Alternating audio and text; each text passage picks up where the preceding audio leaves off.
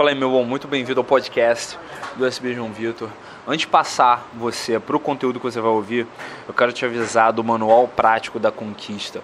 Esse é um programa que eu criei uh, baseado no desafio que eu fiz, né, um desafio que eu fiz para mim mesmo né, no, baseado num livro do Neil Strauss, Style, em que ele dá um desafio de 30 dias para o cara uh, melhorar bastante, transformar completamente a habilidade social dele. E é exatamente isso, é uma forma atualizada e adaptada para a realidade brasileira que eu quero te apresentar, que eu quero te propor com o Manual Prático da Conquista. Um programa de 25 exercícios para você fazer ao longo de 4 semanas que vão transformar completamente a sua habilidade de abordar, conversar com se comunicar de forma clara através da sua linguagem corporal e ah, estabelecer logística para conquistar mulheres e ter as relações adequadas para a sua vida a partir de agora, beleza? Eu quero que você conheça esse programa. Mais de 140 caras aceitaram o desafio só agora em agosto e já estão vários apresentando resultados, vários estão reportando resultados incríveis na vida pessoal, na vida social, na vida afetiva deles. Eu quero te apresentar esse desafio. Ele está em superboss.com.br barra manual prático. É superboss.com.br barra manual prático. E agora, sem mais delongas, vou passar você para o seu podcast. No caminho rumo à maestria, você pode encontrar pessoas que vão te ajudar ou podem parar seu desenvolvimento e até serem perigosas para você.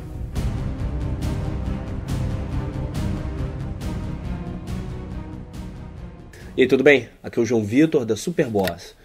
E hoje a gente vai ter um episódio especial do Clube do Livro, no qual a gente não vai falar de um livro, mas a gente vai falar de dois filmes. É uma coisa que eu já estava querendo fazer há um bom tempo, que era começar a criar conteúdo dentro dessa série, abordando outras, outros tipos de mídia, outros tipos de conteúdo, tá? E eu vou falar sobre filmes, às vezes eu vou falar. Uh, tem já episódios gravados sobre animes. é, pois é, animes. E pegando sempre o mesmo, da mesma pegada que eu tenho para os livros, pegando sempre o que que isso mostra, o que que aquela peça de mídia ensina sobre uh, desenvolvimento pessoal, sobre autoestima, sobre qualidade de vida ou sobre os temas que a gente aborda aqui no canal. E hoje, tá, para esse vídeo, eu escolhi dois filmes que mostram muito bem como a relação com os seus mentores pode te potencializar ou pode acabar com você. E esses são Southpaw I can't lose my darling. I'll give you my everything. E Whiplash. The key is to just relax. Don't worry about the numbers. Don't worry about what the other guys are thinking. Whiplash, em português, se não me engano, se chama é, Em Busca da Perfeição. E Southpaw, que em português uh, se chama Knockout. Um livro, um, um livro. Whiplash é um filme sobre música. Southpaw é um filme sobre boxe. E os dois trabalham a questão da maestria num ponto de vista que é muito interessante, porque a relação dos protagonistas com os mentores deles é, guia muito uh, os arcos dessas histórias. Em Whiplash, o Andrew Newman tá, é um baterista de jazz que ele está trabalhando para uh, é, se tornar um dos melhores da sua geração e ele estuda num dos maiores conservatórios ali da região, no qual ele está uh, sobre depois de um tempo que ele está ali praticando, que ele está ali uh, tocando, ele chama a atenção do professor mais renomado do conservatório, que é o Terence Fletcher. Fletcher é conhecido por ser um professor bem linha dura né, e que não aceita, em hipótese alguma, qualquer tipo de imperfeição no som que é produzido pelos seus alunos. Ao longo do tempo, a relação entre os dois começa a ficar cada vez mais explosiva. E logo na primeira meia hora do filme você consegue perceber os sinais de abuso por parte do Fletcher. E durante todo esse tempo, tá, fica muito. O, o filme mostra muito o quanto que o Andrew tá se esforçando e tá fazendo o melhor que ele pode, não para impressionar o Fletcher em si, não para impressionar o mentor dele em si, mas para ter a oportunidade de mostrar o valor dele, de alcançar uma maestria né, na bateria e de poder apresentar a melhor música possível para quem estiver ouvindo. Só que essa relação tá, com o mentor dele acaba deixando ele cada vez mais desesperado ao ponto em que a própria saúde, a saúde física, a saúde mental dele, ele começa a se machucar bastante, ele sofre um acidente durante o ele sofre um acidente até no meio do filme. E, e, e fica tudo cada vez mais crítico e caótico até chegar um ponto em que essa espiral fora de controle né, dele buscando essa perfeição, sendo influenciado por esse mentor, é, ele acaba sendo obrigado a cortar essa relação e a testemunhar contra ele num caso por abuso. Né? E inclusive é motivado a fazer isso depois que ele descobre que um antigo aluno do Fletcher, do qual ele sentiu até, ele até sentiu um certo remorso, ele até sentiu mal uh, quando esse ex-aluno dele faleceu, e aí descobriu que na verdade não tinha falecido por um ataque cardíaco, não tinha falecido por uma coisa, por um acidente, ele tinha cometido suicídio por conta dos abusos que ele tinha sofrido por esse professor. Aí ele decide testemunhar contra ele, né? É, o Fletcher é expulso da, do conservatório e depois de um tempo o Andrew acaba encontrando o Fletcher num bar tocando, né? E o Fletcher convida o Andrew para tocar numa última apresentação, tocar numa apresentação ali fora do conservatório, numa apresentação aí por fora, uh, com uma banda. Até aí tudo bem. Uma coisa interessante que acontece nessa cena é que o Fletcher fala que as duas palavras mais nocivas e mais perigosas que existem são bom trabalho. Ou seja, na cabeça doentia desse cara, desse personagem, é, a ideia de você dizer para uma pessoa que ela está indo bem no que ela está fazendo é nociva para ela. Que você não encontra, que você não alcança, você nunca vai conseguir encontrar uh, um, um dos melhores, né, um Louis Armstrong, um Charlie Parker, se você chega para o cara que está começando e que está indo bem, que está melhorando, que está evoluindo, e dizer para ele que ele está fazendo um bom trabalho. E aí ele chama né, o Andrew para essa apresentação Logo no início da apresentação, ele arma né, uma ursada, arma uma crocodilada para cima do Andrew, uh, prepara uma música que ele não tinha avisado que iria ser tocada, que, que o Andrew não teve a oportunidade de estudar, né, avisa para ele, olha, eu sei que foi você que testemunhou contra mim, e, e faz, essa, né, faz essa cagada pública aí, uh, essa humilhação pública contra o Andrew. E é nesse momento que é muito interessante, que foi essa quebra que ele conseguiu fazer, na qual ele não mais estava se importando em impressionar o cara, mas ele só estava disposto a mostrar que ele iria fazer o que fosse preciso para fazer o seu melhor. Depois de sair do palco, ele volta, ele começa a tocar Caravan, que é uma música dificílima, e ele faz uma apresentação perfeita, inclusive concluindo com um solo que essa cena em específico de Whiplash. A cena do solo que ele faz de Caravan no final do filme é um dos melhores exemplos de presença que eu já vi tá, uh, na mídia do cinema. Na qual é, é, muito interessante como ele tá ali tocando e o tempo começa a passar mais devagar. O som da bateria já para de, para de tocar o som da bateria e simplesmente a única coisa que está acontecendo ali é, é ele tocando e fazendo a atividade que ele mestrou.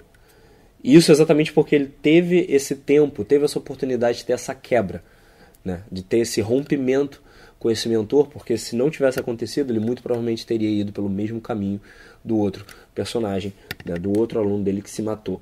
Em Southpaw, você tem em Southpaw Knockout em português, você tem uma relação bem diferente de um mentor que salva, na verdade, uh, o protagonista de se matar e de acabar com a própria vida e dessa espiral descendente. O que acontece? Billy Hope, ele já é um dos maiores boxeadores uh, da geração dele, logo no início do filme. Ele é campeão invicto, uh, é um boxeador que ele não precisa nem se preocupar com a defesa, inclusive ele raramente se defende, ele ataca muito e, e ele parte muito para cima. uh, dos oponentes dele. Inclusive, ele tem esse hábito de quando ele quanto mais ele apanha, mais forte ele fica, mais ele bate, mais para cima ele vai, mais agressivo ele fica. Geralmente as chances dele ganhar aumentam conforme ele apanha.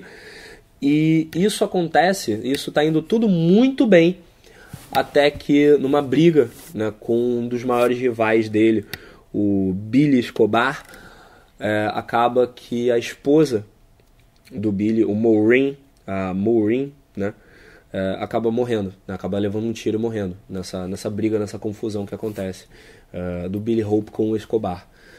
E aí essa essa morte, né, da esposa dele acaba, acaba levando a uma espiral descendente porque acaba expondo uh, o que ele tinha de mais fraco, o que ele tinha de mais. Uh, o, que não, o quanto que ele não estava pronto para enfrentar uma adversidade desse nível. Ele não estava pronto para criar a, a filha dele sem a esposa, ele não estava pronto para cuidar da própria carreira sem a esposa. Ele basicamente tinha a esposa como uma como como a, a o farol, né? como o pilar principal da vida dele. E aí, sem ela, a vida dele começa a, ir numa descendente cada vez pior. Né? Ele perde a guarda da filha, ele perde a casa, ele perde a fortuna, né? e, e ele perde. Uh, ele começa a perder luta atrás de luta e ele acaba meio que até saindo uh, do circuito profissional de boxe. E aí é nesse momento em que ele se vê forçado a voltar aos seus próprios fundamentos.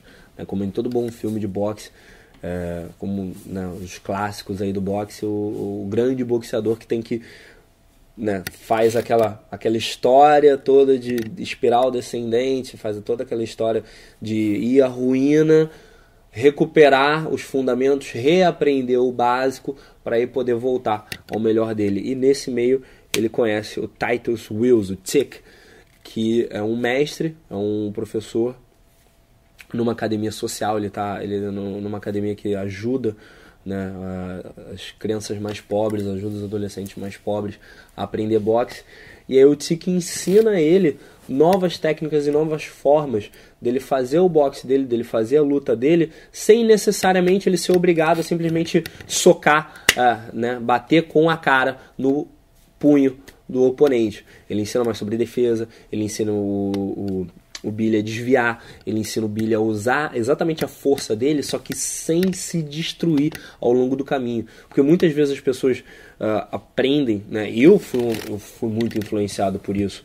Eu fui muito. Uh, eu cresci muito no YouTube, eu cresci muito na minha carreira acreditando que eu precisava me sacrificar para poder crescer. E não é bem assim. Existe um sacrifício, existe um desconforto, existe um trabalho duro, mas ele não pode ser num nível que destrói a sua saúde, não pode ser num nível que destrói essa autoestima, não pode ser num nível que destrói é, a sua mentalidade. E o Tiki ensina ele a jogar o boxe dele desviando quando precisa desviar é, mudando de posição quando precisa mudar de posição, mudando de instância, mudando de postura quando precisa mudar de postura. Até daí vem o nome do filme da hora que ele é, ensina a técnica do softball, que é para um uh, destro uh, lutar como se fosse canhoto. Né? E aí ele faz a troca de posição, a troca de instância e acaba enfrentando aí o Escobar e acaba finalmente uh, se livrando né, das suas dificuldades, se livrando do, do, do, do, dessa espiral descendente a partir do momento que ele volta para os fundamentos, reaprende o que ele aprendeu errado uh, e usa o que ele aprendeu certo com uma nova tática, uma nova estratégia, sendo guiado pelo mentor dele a cuidar de si mesmo. E essa que é muito bem é, essa diferença entre os dois filmes, do ponto de vista dos mentores, é que enquanto em Whiplash o, o mentor é claramente uh, ali por si mesmo e isso caracteriza muito claramente, muito fortemente uma relação abusiva entre o mentor e o protagonista. Em Southpaw, o mentor, o professor, ele está preocupado com as pessoas que ele está mentorando e ele está se esforçando para buscar o que tem de melhor nas pessoas, sem aquele papo doentio de não, não poder falar em bom trabalho. Pelo contrário, falando em incentivar, tendo como principal meta a ideia de incentivar os seus mentorados a cuidarem de si mesmo primeiro e fazerem com esperteza e com, de uma forma sustentável o seu próprio desenvolvimento. Então, na hora de você buscar uma pessoa para seguir, na hora de você buscar um mentor, eh, seja um mentor para trabalhar presencialmente com você, tá? ou seja alguém para você ler os livros, ver os vídeos, uh, comprar os cursos, para ter a ajuda dessa pessoa, sempre busca alguém que está se importando em uh, incentivar, não em puxar o máximo pelo sacrifício. Por quê? Muitas vezes as pessoas vão ter uma, um comportamento abusivo por cima de você. E nenhum mentor de verdade, nenhum mentor que realmente uh, quer ver você no seu melhor, vai uh, vir para cima de você com esse papo de que você deve se sacrificar. Aliás, pelo contrário, quem chegou lá, tá? E de uma forma honesta e sustentável, chegou lá no longo prazo. Ele vai te incentivar a jogar no longo prazo também. Beleza? Recomendo muito que você veja esses dois filmes para ter essa comparação, tá? Entre os mentores de um e de outro. E essa é a minha recomendação de hoje. É, se você curtiu, clica embaixo gostei. Se não curtiu, clica embaixo não gostei. Mas não deixa de colocar aqui embaixo as suas opiniões, seu feedback, temas para os próximos episódios daqui do Clube do Livro e dos próximos conteúdos que eu vou produzir para você. Se inscreve no canal no YouTube, me segue também nas redes sociais, arroba em todas elas, e também conhece o meu podcast, Bosscast. Tá no Anchor, ele tá no Spotify e ele tá no aplicativo da Superboss, beleza? Eu te vejo no próximo vídeo.